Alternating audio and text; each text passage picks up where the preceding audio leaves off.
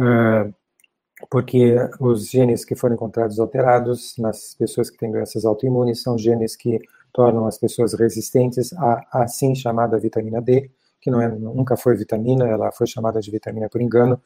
Ah, não é, as vitaminas não são produzidas no nosso organismo, a única fonte natural que nós temos de vitamina D é a exposição solar, então a vitamina D é produzida na nossa pele, é produzida no nosso organismo, ao contrário das outras vitaminas, ela na realidade, se sabe desde 1900, da década de 1930, ela é um hormônio esteroide, do mesmo grupo dos hormônios sexuais, testosterona, progesterona, estrógeno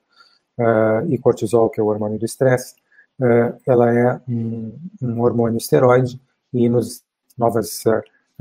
possibilidades de investigação científica, como a biologia molecular, se descobriu que é um hormônio que, ao contrário dos demais hormônios, ele possui dezenas de funções no nosso organismo e o fato de as pessoas terem se afastado do sol desde a década de 80 e os médicos terem prescrito doses cada vez menores de vitamina D